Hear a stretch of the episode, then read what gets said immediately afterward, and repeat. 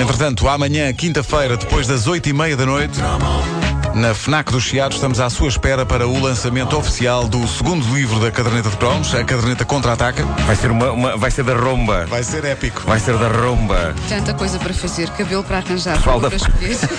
Ia só dizer, pessoal da FNAC, ventoinhas, por favor. A caderneta de cromos é uma oferta TMN até já, Staples, tudo para um bom regresso às aulas e M3E. Tens para a troca?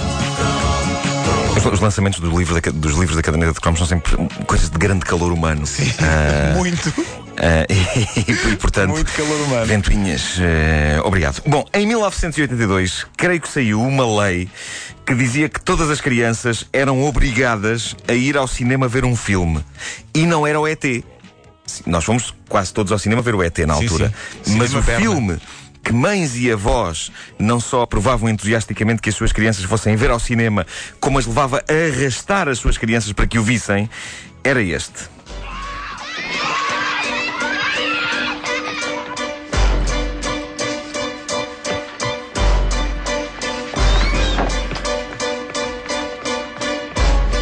Esta hora a pessoa dizer qual? Qual? Isto é para manter o suspense. Knock life for us. It's the. Alô, Jay-Z! O Jay-Z fez uma versão disto, não Fez fez? senhor. Fez senhor. Isto é Annie. Annie, um musical sobre uma gaiata ruiva de caracóis, sofredora, órfã, que conquista o coração de um milionário frio e careca, chamado Papá Warbucks. Ele dá-lhe abrigo enquanto lança uma busca pelos verdadeiros pais da menina, eh, uma busca completa com uma recompensa choruda a quem provar que é o progenitor biológico de Annie. E há um bando de vilões, esfiado pela cruel, bêbada e sinistra diretora do orfanato onde Annie vivia, que decide fazer-se passar por parente da jovem, juntamente com. É um bando, é um bando, exatamente. Um faz de pai, o outro faz de mãe e a outra é a má que controla tudo.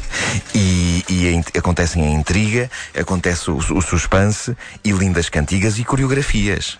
Olha Terei sido a única pessoa no país que não viu isto. É, pá, mas tu na altura, Como é- como é tu na altura andavas de volta dos rambos e dessas coisas, eh, coisas de miúda.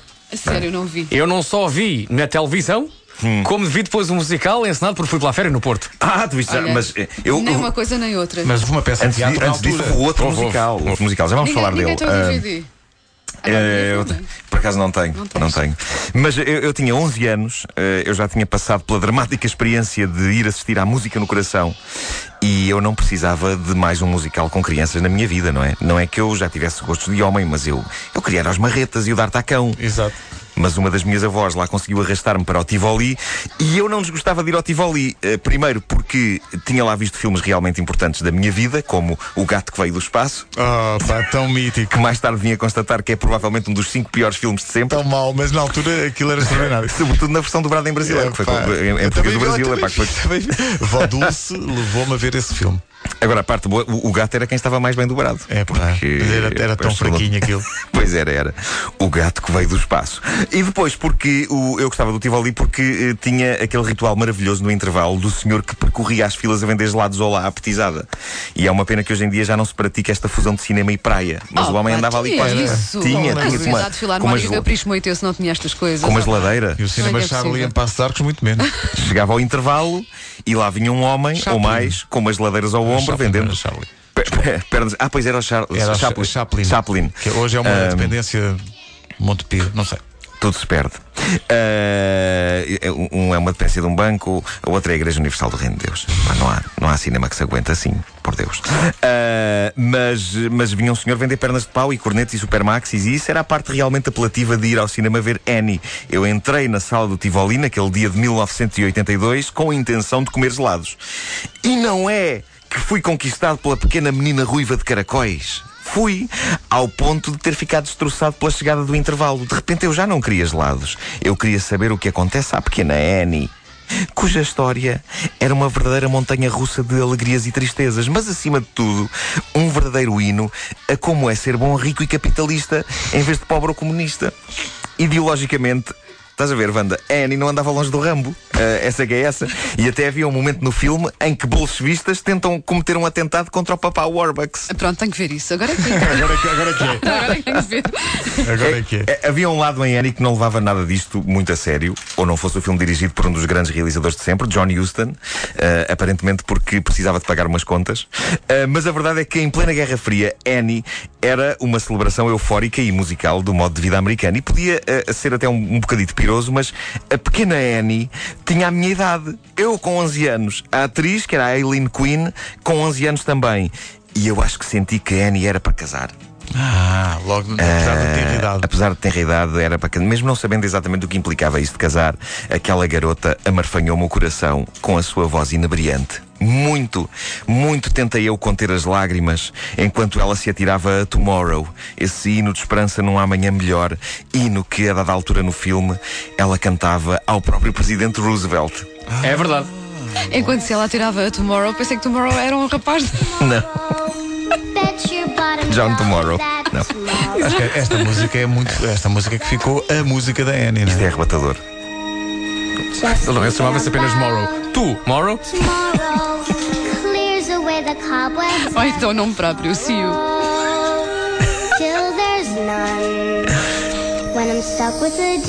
O meu coração chora ao ouvir esta música. Lonely. 1982 foi um ano tramado. O ET a ir embora, Annie a ficar com o papá Warbucks.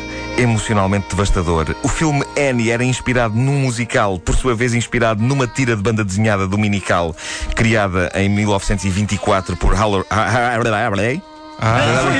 era coreano. Era coreano, era coreano. Eu não posso dizer nomes como Harold Gray de manhã, porque a minha língua ainda não me o permite. E o meu cérebro também.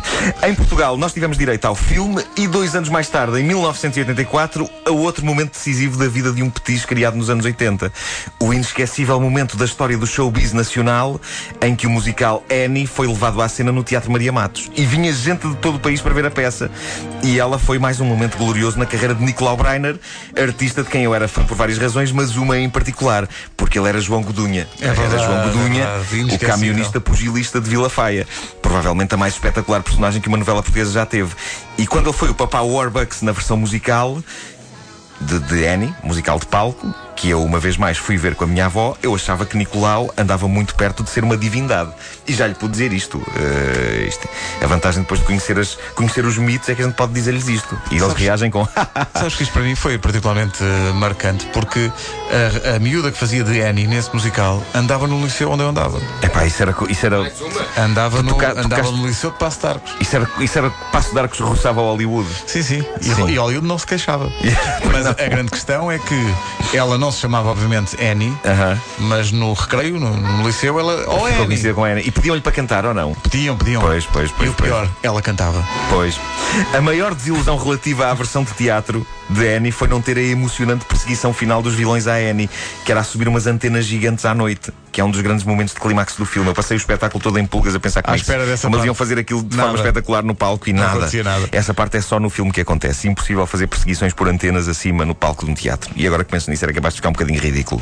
Seja como for, foi tempo dado como bem entregue, ah, ah, como bem emprega, aliás, em português ou em inglês, Annie foi um marco oitentista. Eu gostei de cada minuto que eu vi de Annie, porque todos nós, no fundo, queríamos ser aquela rapariguinha e cantar O sol há de vir amanhã, a não ser que chova e nesse caso não virá. Ah, ele sabe isto de cor. Epá, não, não, é inventei a letra agora. Ah, inventaste. Inventaste agora? Inventei a letra.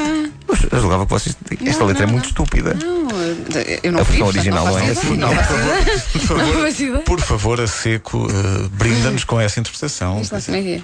O sol há de vir amanhã, a não ser que chova e nesse caso não virá. Não acho nada estúpido. Eu acho até. Eu é acho que bastante até vou, vou usar isso na próxima informação meteorológica. Oh, sim, porque acho muito fundo, bom. é um último Muito meteorológico bom. cantado. Sim, sim, sim. Gravámos isto. Gravámos. O que eu mais gosto é a intuação do ah, O sol há de vir amanhã. Amanhã. Amanhã. Mas por acaso, esta primeira, esta primeira frase eu acho que era assim no musical do Maria Matos. Não sei como é que foi no, no La Féria. Tu Já viste a Estava versão? a tentar lembrar, mas não me lembro. No La Féria, não, derivado do barulho dos elevadores, não se percebia. É, os musicais de La Feira têm sempre elevadores, não têm? Deixa o Pois vida é. miúda. Imagina um número musical não começar porque o elevador estava ocupado. Andavam a fazer uma mudança. O elevador do palco ocupado. As pessoas estão aqui na plateia à espera. A caderneta de cromos é uma oferta TMN até já. Staples, tudo para um bom regresso às aulas. E AM3E, tens para a troca?